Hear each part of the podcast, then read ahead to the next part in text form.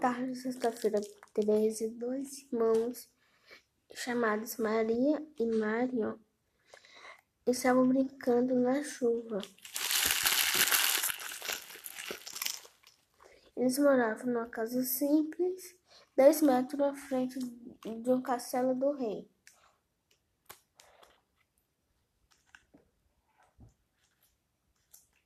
Castelo de um rei de um primo distante, Rei Mike. Enquanto brincavam na chuva, ouviram o som de trovões.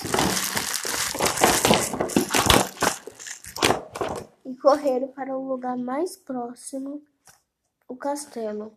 Ao chegar lá, ouviram alguém dizendo alguém dizendo que iria matar o rei Mike, mas não entendiam o motivo pelo qual alguém queria fazer aquilo com uma pessoa tão boa. Logo foram contar ao rei e Mike perguntou quem seria a pessoa que desejava fazê-lo mal. Disseram que era um provador, um, um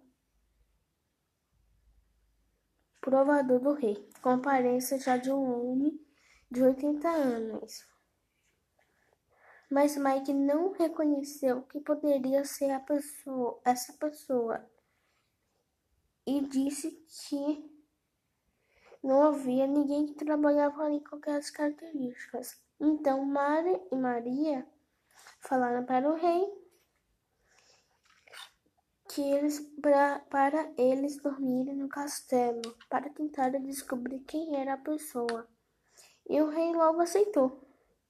Ao chegar a noite, foram para o castelo e se acomodaram em quartos separados. Mais tarde, eles saíram de seus quartos e foram até a cozinha.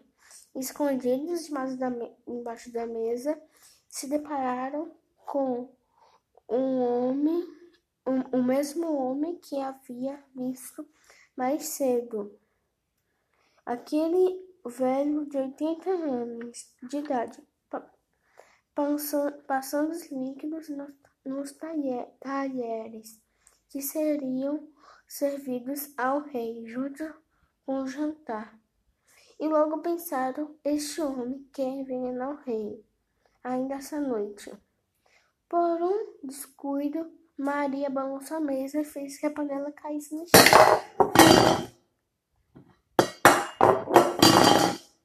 Sem pensar duas vezes, Mário saiu correndo debaixo da mesa e, e agarrou as pernas do companheiro para que ele não saísse daquele lugar e mandou que Maria fosse correndo até o quarto do rei para chamá-lo, chamá-lo para que ele reconhecesse quem era a pessoa que queria tirar a sua vida.